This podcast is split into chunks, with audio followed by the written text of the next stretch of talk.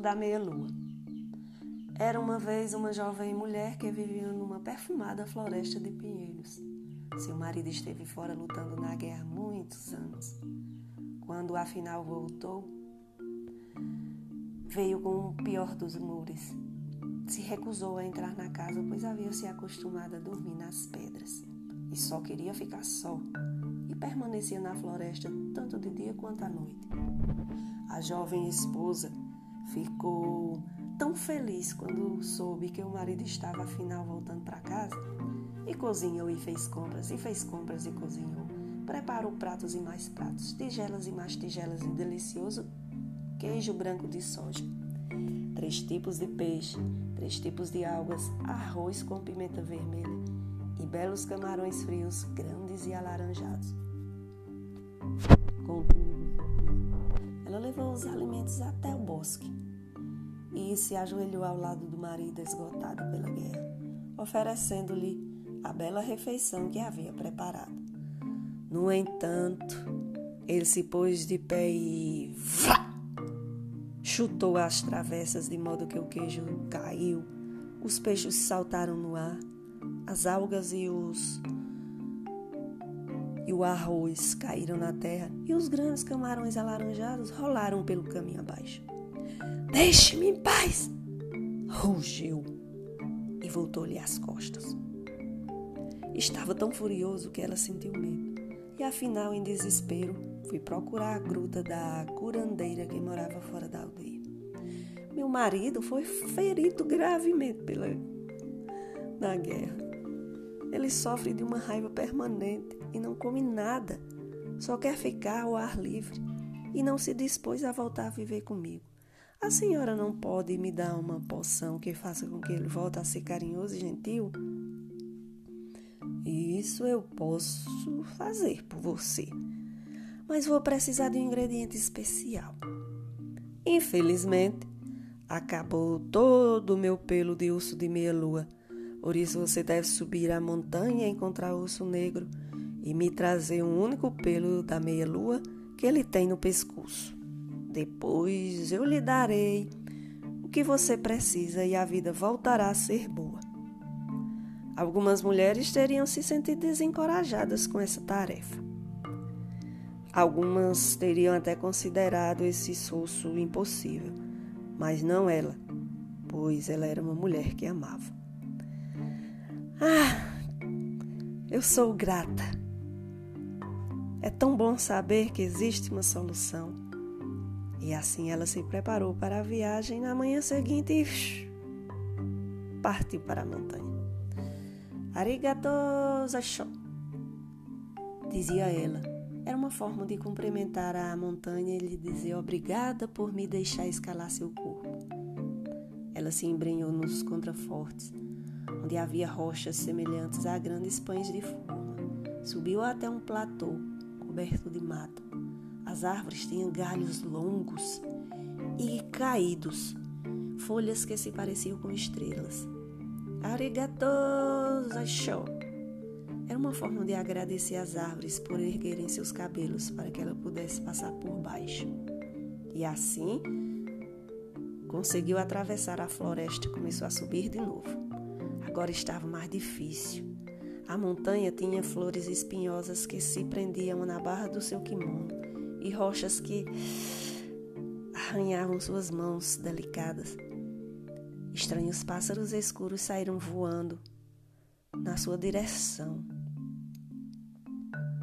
Ela sabia que eles eram os Moenbotok, os espíritos dos mortos que não tinham parentes, e entoou orações para eles.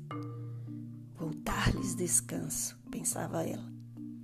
E prosseguiu subindo, pois era uma mulher que amava. Subiu até ver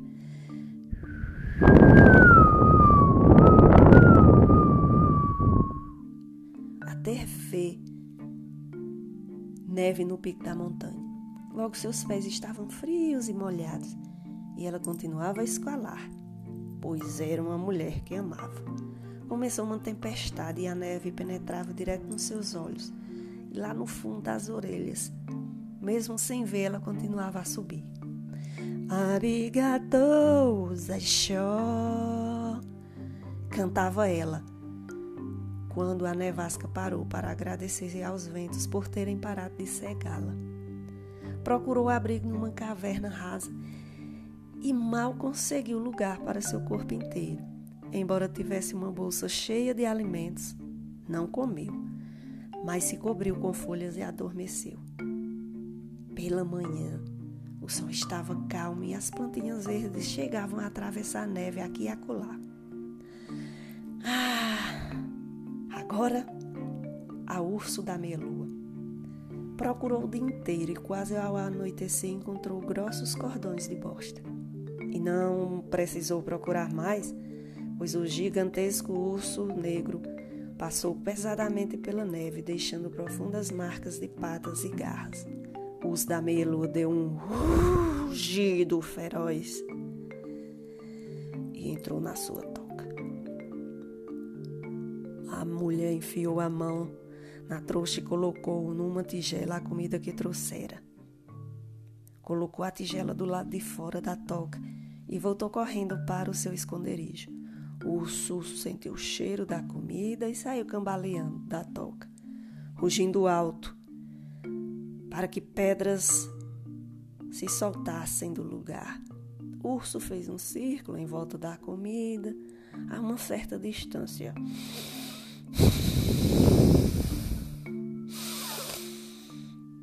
Farejou o ar muitas vezes, depois comeu tudo de uma só vez. Foi andando de ré e sumiu dentro de sua toca.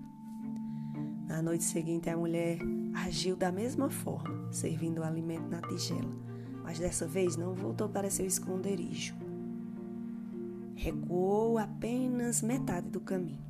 O urso sentiu o cheiro da comida, saiu da toca, rugiu para abalar os céus e as estrelas, deu uma volta e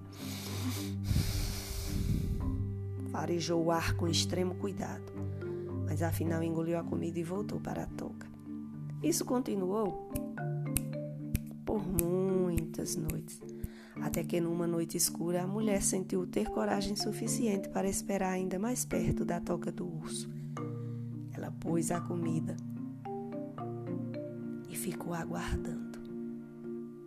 Quando o urso sentiu o cheiro e saiu, ele viu não só a comida, mas também um par de pequenos pés humanos. O urso virou a cabeça de lado e rugiu tão alto que fez os ossos da mulher zumbirem. A mulher tremia, mas não recuava.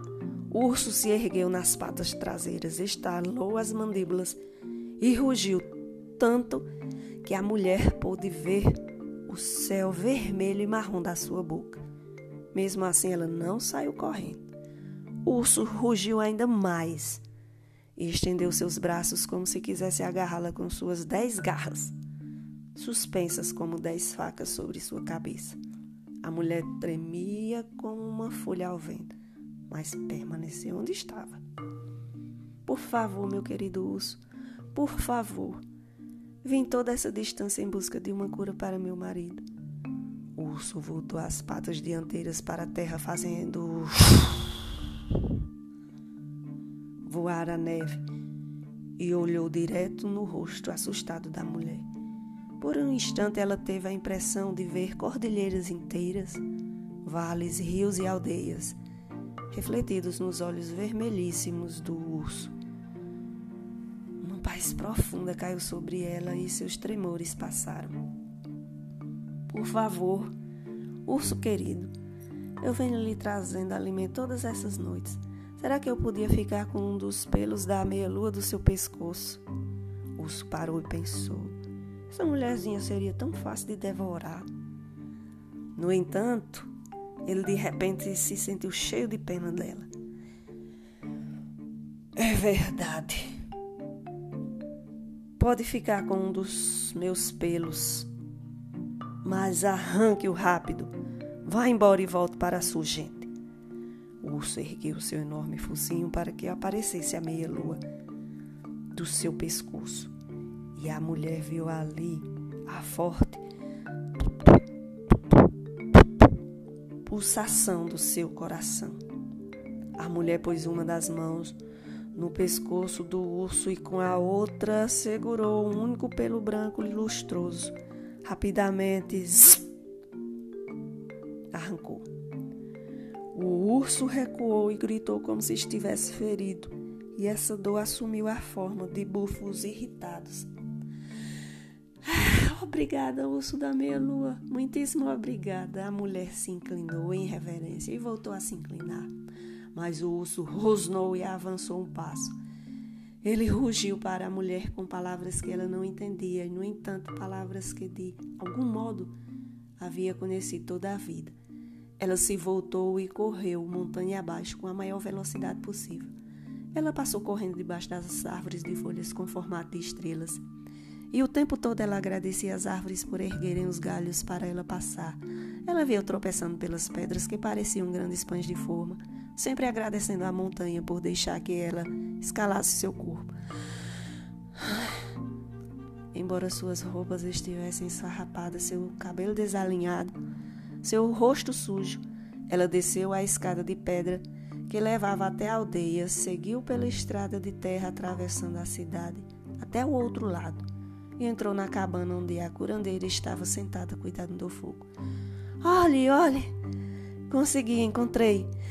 Conquistei um pelo do urso da meia-lua. Que bom! Ela examinou a mulher, pegou o pelo de um branco puríssimo e o segurou perto da luz.